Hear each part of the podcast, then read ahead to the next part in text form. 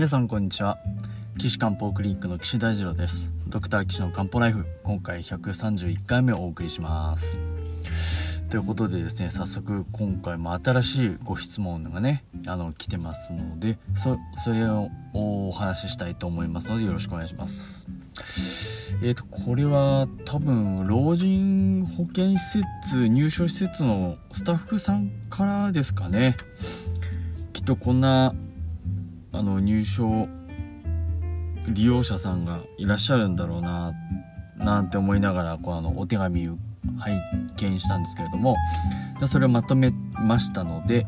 えー、まず皆さんにねお伝えしますね、えー、一番あ88歳の男性の方だそうです。まあ、一番お困りの方はあ症状はゲップのようですね。えー、っと、まあ、起用歴はにアルツハイマー型認知症。まあ、ちょっともう、あの、なんか話がなかなか難しい感じなんでしょうね。あとは肋骨骨折と腰椎圧迫骨折と頭部打撲です。うん、まあ結構認知症の方はね、転倒したりね、転んだりすることが多いですね。で、こう、88歳にもなるとやっぱり男性といえども骨粗鬆症になりますから、まあ何かしら骨を折ってる。転んで、えー、尻餅をついて背中が痛いとかね。そういうのはあるのかなと思います。で、今飲んでるお薬は、センノシドという薬とガスモチンっていう薬ですね。えっと、センノシドはもう、あの、便秘を治す薬です。イメージでいくと、なんかこう腸を刺激して、ぐいぐい動かして、あの、便を出させる。まあ、そんなお薬ですね。まあ、ちなみに、まあ、もう、もう一個っていうか違うお薬もあって、まあ、いわゆるまあ、酸化マグネシウムっていうね、あの、お薬があるんですけれども、それはあの、胃、胃のお薬として最初は使われてたんですけど、あの、大昔は。で、今ではもうあの、便の中に水分を引っ張ってきて、便を柔らかくして出しましょうっていうね、そういう目的のお薬ですね。だからぐいぐい押し出して便を出す線のシドと、柔らかくして出やすくする酸化マグネシウムと。まあそんな感じです。で、あとはガスモチンっていうね、お薬が出てるみたいですね。まあガスモチンっていうのは、消化管の中に溜まってる空気とかまあガスを、まあ、あの少なくしますよっていう触れ込みのお薬ですね。うん。ただこれも結構侮れなくて、あの、いや、侮れないっていうのはまあ本当かなって思ってたんですよ。まあ、あの僕ずっと漢方やってるから漢方でずっと治療してたんで。でも、あの、なんだろうな。漢方で一生懸命一生懸命ですね、あの、治療してた、あの、へそから下が、本当に、あの、ゴム、ゴムまりっていうんですかね。あのこの赤ちゃんの時とかに、あの与えるビニール製の、こうあの、ブヨブヨした、あのボールがあるじゃないですか。あれみたいにもう本当にパンパカリになってて、お腹が苦しいですよっていう患者さんが、まあ僕いたんですけど、でその人に、まあ、便を出させても気を下げてもあのー、気の流れを良くしても、まあ、漢方薬でみんな全部対対処してたんですけど全然良くならなくてある日学会であのー、仙台の先生にいやーなんか電車の帰りいいかな新幹線乗りましょうなんて言って東京駅でちょっと立ち話してた時にいや、キー先生、案外ね、ガスモチン使ったら良くなるかもしれませんよなんていうお話をしてもらったので、なんかそれがこう頭にちょっとあの、こびりついてたのかな？うん。それでじゃあ、ちょっとガス持ちでも出してみようかなって、聞くかどうかななんて思いながら出してたんですけど、そしたら、お腹がぽっこり腫れますなんていうのが、あの、苦しくなくなりましたっていうね、ことがまああったんですよ。それなもんで、あのー、まあ僕の場合はね普通にあの西洋医学のお医者さんですからこういう薬も処方できるのでなかなか漢方だけじゃなくてもあのー、なんか有用な薬ってあるもんなんだななんて思いながらあのー、このガス持ちにねちょっと思い入れがあるというか、まあ、そういう記憶えっとがあります。はい。じゃああのこの症状の方はねお話をしていきましょう。えー、認知症なのでご本人は何も訴えないそうです。体調どうですか？なんて言っても「いや大丈夫だよ」なんて言うらしいでしょうかね。ただ周りのスタッフさんから見てると明らかにゲップしてるよねっていうことだそうなんですね。まあね認知症だとねもう何も結構いろんなことが分かんなくなってきちゃうのであのそういうことはまあ得てしてよくあることなのかなと思います。あのあ明らかに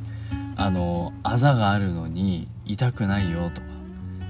ただ僕らがこう外からあの触ったり押したりするとそのあざのところ痛い痛い痛い痛い痛い何するんだなんてね言ったりする方もいたりするのでね。あなんだやっぱり痛かったのか、まあ、逆に言えば良かった良かったっていうまあそういうとこ時もあったりしますけれどもだからこの方はゲップが出てるんだけどいや全然何もないよなんておっしゃるんでしょうね。うん。はい。であとは便秘もあってまあその洗脳紙のね薬飲んでるけれども時々干潮しないと56日便が出ないうーん。なるほどなるほど。で近所の先生にはそのゲップが出るのはドンキ症って言ってね。ドンっていうのは飲むっていう書きますけど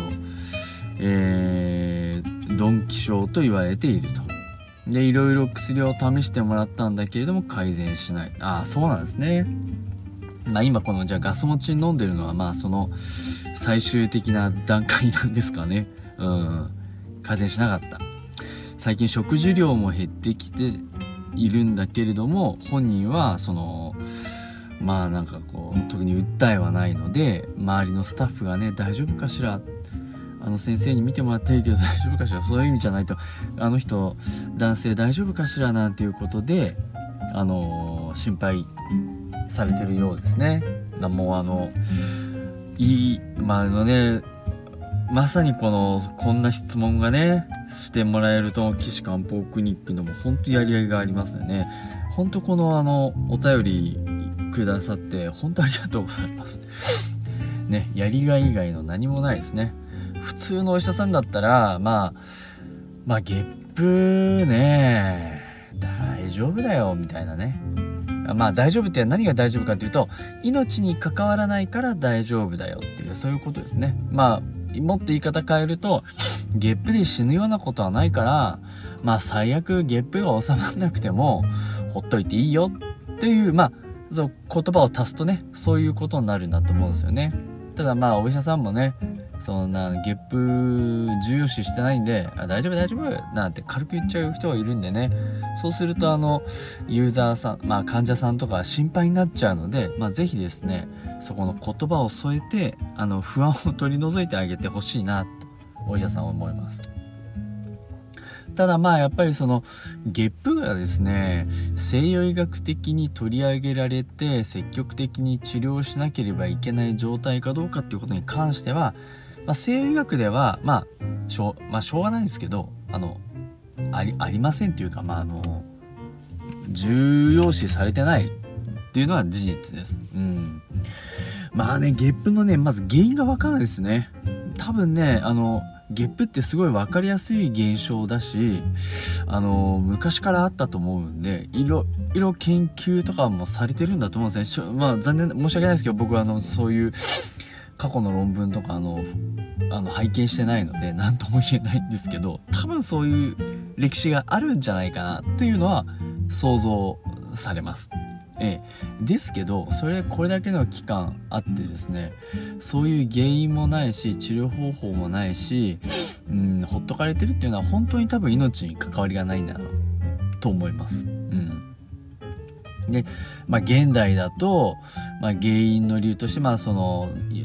この方がおし、言われてた、その、ドンキ症っていう空気をね、ご飯と一緒に飲み込んじゃう。飲みジュースやお茶と一緒に空気を飲み込んじゃって胃に空気が溜まってそれがこう胃からこう出てきますよなんていうね。そういうまあ現象があるあるっていうふうにまあ認識されててまあそれだからそれじゃない？ってっていうことなんですね。で他にはですねやっぱりそのご高齢になるとあの筋肉が全身で弱るんですよ。筋肉がね。で横隔膜っていうのがあるじゃないですか。この肺とお腹の間にね。まあ、横隔膜は上下して呼吸してるなんていうのは皆さんご存知だと思うんですけど、その横隔膜の筋繊維の隙間を食道がこう、ね、胸から穴を通って、で、その先に胃があるんです。うん。だから、その横隔膜がキュッてこう、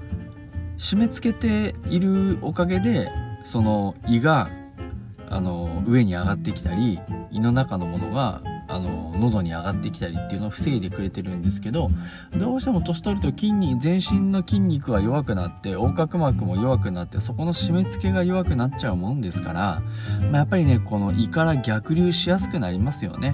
それは胃液かもしれないし食べ物かもしれないし空気かもしれない。そうすると空気がゴボゴボ出てくると、まあ、やっぱゲップとしてね現象が観察されるということですかね。うん。でもあの横隔膜がねもっと緩んじゃうと今度そういう胃液とかだけじゃなくて胃胃そのものがねゴポンってこう胸の中にこう膨らんできちゃってで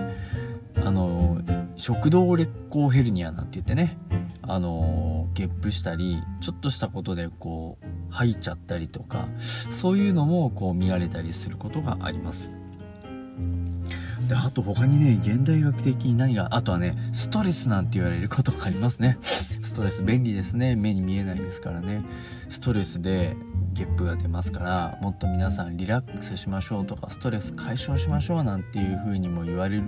ことはあります。ただじゃあどうやどうしてストレスがかかるとあのー、ゲップになるのか。ストレスまあ多分ねストレスかかると胃腸の動きが悪くなる。まあ、この言い方もね、曖昧ですけど、胃腸の動きが悪くなったせいで、その、食べ物が上から下にうまく流れないで、あのー、逆流してね、ゲップになるんじゃないか。とかね、腸の動きが悪くなるから、胃の中の食べ物、胃液もよく下に流れないから、ゲップとか、この胸焼けになるんじゃないかなってね。ああとはそのストレスで胃酸がたくさん出ちゃうせいでゲップになるんじゃないかとかね。あのいろんなことが言われますけどまあやっぱりどれもこれもその何て言うのかな。うまい説明というかになってないなっていう気はします。はい。ただまあやっぱりねこれ中学で考えると本当にすっきりするなと思ってるのでやっぱりねゲップは